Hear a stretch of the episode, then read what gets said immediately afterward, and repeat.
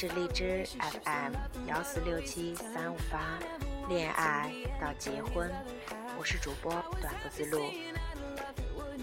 希望大家今天能有一份愉快的心情，希望今天的你工作顺利，生活顺利，幸福开心。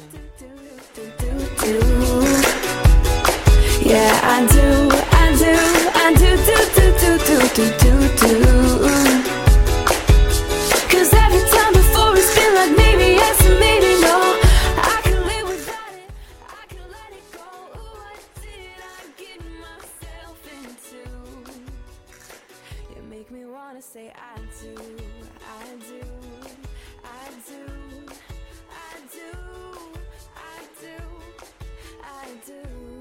一个大学同学最近分手了。分手之后，他说：“我突然发现我没有朋友。我们在一起的时候，我的眼里只有他，我的世界都围着他转。可是突然分手了，我只剩下自己一个人了。回想大学的时候，她每天都和男朋友在一起。”两个人一起上课，一起吃饭，一起逛街，一起去图书馆，一起去旅行。总之，时时刻刻都要黏在一起，如胶似漆。她之前有很多朋友，但是自从她恋爱之后，这些朋友就变成透明人了。朋友们周五去聚餐，她说我不去了，我要和男朋友去看电影。朋友们周末看电影，她说我不去了，我要和男朋友去爬山。朋友们一起去爬山，她说我不去了，我要和男朋友去海边。朋友们去海边看日出，她说我不去了，我要和男朋友去吃饭。总是如此循环，她总是把男朋友放在第一位。她说：“既然恋爱了，两个人就是要时时刻刻甜甜蜜蜜的在一起。不是朋友们要做的事儿，他们已经做过了，而是她总是想着把所有好玩的时间都与男朋友分享。就连原本答应朋友的事儿，只要男朋友一声令下，说你为什么不陪着我，他就纷纷的都推脱掉。”变身男朋友身边的乖宝宝，时间久了，朋友们只好都识相的退下，再也不来打扰他了。而且很多恋人都喜欢用这样的理由去束缚对方。难道你的朋友比我还重要吗？难道我不比两页书好看吗？可是，为什么他和朋友聚会时，你不能去看一部自己很早以前就想看的电影呢？为什么他去图书馆刷书单时，你不能去上一次自己一直期待的绘画课呢？一个人在恋爱里，总是容易过度的依赖一个人，去对方身上寻找安全感，尤其是女孩，不仅不给对方自由空间。连自己的空间也要用爱情塞满。我的同学，他回忆自己大学时光，发现除了恋爱，真的没有再交到什么真心朋友，也没有用仅存的理智提升自己。我们很多人都把最好的年华专心修了恋爱学，可最后还是挂科。当我们再一次把目光放在朋友身上时，朋友们已经有了新朋友，甚至新朋友都已经变成老朋友了，而我们连失恋的难过都不知道跟谁说。其实，最好的恋爱不是时时刻刻做连体婴儿，因为凡事最登对，必定各独立。跳舞的时候认识了一个姐姐，她从新加坡工作归来学习舞蹈，男朋友去美国修读 MBA，两人打着岳阳电话，不亲密却亲密。我问他：“你们隔这么远，你不想他吗？”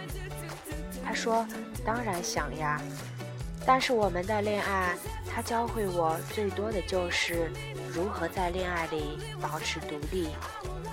比如，我们一起去过很多国家，每到一个国家，除了两个人都喜欢的地方要一起去，有纪念的意义，地方要一起去，剩下的时间就分开行动。不然，好好的旅程被爱绑架，总有一个人。会有牺牲的自我陶醉感，认为自己在恋爱里是付出更多的一方。周末和空余时间，我们一般都在做自己喜欢的事情，不会要求对方必须做什么，不会说你必须陪我去逛街，你必须陪我去应酬。不过，我也偶尔任性，会提出一点点过分的要求。这次我说要回国学一年舞蹈，他想要去美国读书，也没什么。我们早就习惯了这一点，不是不想在一起，也不是不想念。可能我们都比较奇葩，觉得让对方做自己想做的事情，也是恋爱的一部分。我们的恋爱不是简单的相互取暖，而是在各自独立的状态里享受爱情。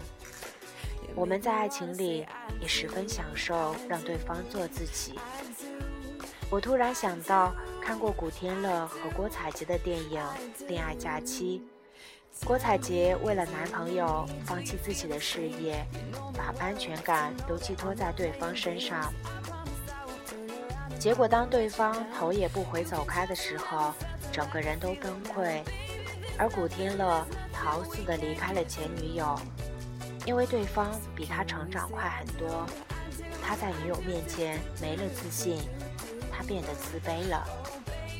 可见，爱情不是一味的忍让和牺牲，最好的爱情是两个人都独立，是两个人都努力把自己变成更好的人。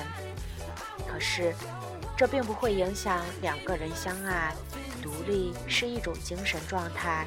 是爱情里的自信和给对方的信任，抱得越紧，才越容易觉得孤独。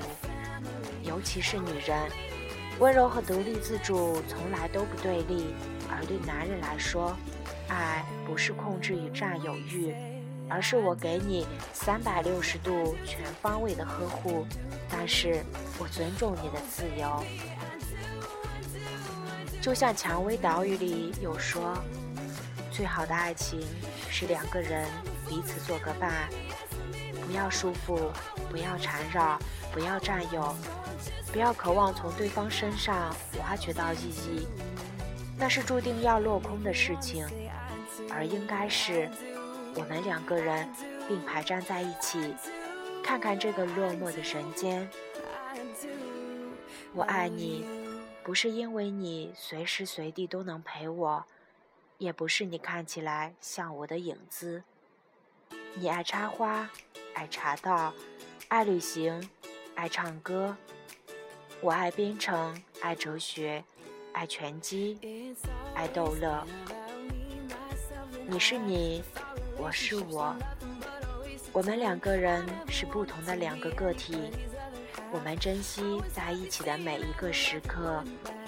也尊重每一分冷暖自知的独立状态，因为凡事最登对，必定各独立。